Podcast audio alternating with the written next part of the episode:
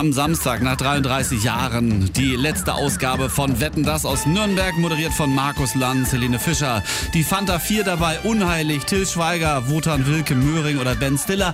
Aber natürlich auch wieder mal Schleswig-Holsteinerinnen. Zusammen sind wir Schleswig-Holstein und die Wettkandidaten Lotta und Kathi kommen aus Elmshorn. Sie sind Cheerleaderinnen und sehr viel mehr dürfen wir natürlich über diese Wette nicht verraten. Das wurde uns vom ZDF verboten. Aber wir dürfen die beiden auf jeden Fall mal fragen, wie es sich überhaupt anfühlt, dabei zu sein bei Wetten das und bei der letzten Ausgabe. Unbeschreiblich. Also es ist schon so ein, dieses Teilgefühl von, oh mein Gott, wir werden dabei sein und das ist so eine große Sache und oh Mann, wo habe ich mich jetzt da reinbegeben? ja, es ist schon überwältigend.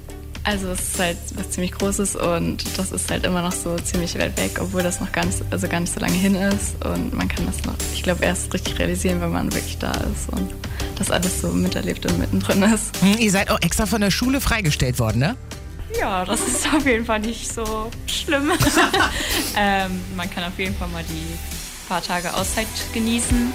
Das mit der Schule ist auch geklärt. Wir werden freigestellt. Lotta und Kathi aus Elmshorn, Cheerleaderinnen, haben eine Wette am Start bei der letzten Wetten das Ausgabe. Mehr dürfen sie nicht verraten, aber wir haben sie zumindest mal gehört und wissen, wir müssen am Samstag vielleicht doch mal Daumen drücken und noch mal ein letztes Mal zuschauen. Wenn im Fernsehen irgendwie Kommentare gesprochen Mhm. werden, wer macht das dann? Pff, irgendwelche Oberchefs oder Anzugträger?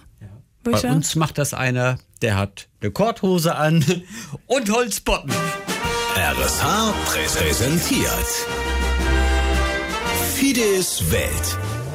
Jeden Tag kommt hier bei uns unser Freund und Kurt Langwild, Fiete Pahl aus Sorgwohl zu Wort. Ja, heute geht's um das Thema Bundeswehr ne, in meiner alten Kaserne in See bei Friedrichstadt. Ist heute Schluss, das Lazarettregiment 11 wird aufgelöst. War jetzt kein Spaß beim Bund, aber es ist irgendwie trotzdem ein doofes Gefühl, oder, Fiete? Tja, das Gefühl kenne ich. Ich war in der Eiderkaserne stationiert und die gibt's ja auch schon ein paar Jahre nicht mehr. Und ich finde das eigentlich schade, warum die ganze Bundeswehr hier aus der Region so verbannt wird. Die haben viel für die Region getan. Wenn da irgendwie mal Holland in Not war, so Schneekatastrophe und Kram. Die Bundeswehr war als erstes, erst erstes mit vor Ort. Die haben wirklich toll geholfen dabei. Und jetzt mit mal, als wenn die total über sind. Als wenn der Bundeswehr, wozu überhaupt noch? Hier wird gestrichen, da wird gestrichen. Wenn das nach Afghanistan geht, dann, dann, dann haben die schon ka kaum noch eine Brotdose mit, wo die denn die Schnitte für, für einen Wü- Wüstensturm schützen können. Also, nee, also ich finde das schade, was die Bundeswehr so mit Füßen getreten wird. Zusammen sind wir Schleswig-Holstein und zusammen werden wir jetzt auch Nobelpreisträger. Stefan Hell bekommt heute den Nobelpreis in Chemie verliehen. Mit in seinem Team war der Eutiner Volker Westphal, der ebenfalls zur Nobelpreisverleihung nach Stockholm geflogen ist. Guten Morgen erstmal, Herr Westphal. Guten Morgen. Herr Westphal, wie haben Sie denn von dem Gewinn des Nobelpreises erfahren? Also wie war das für Sie?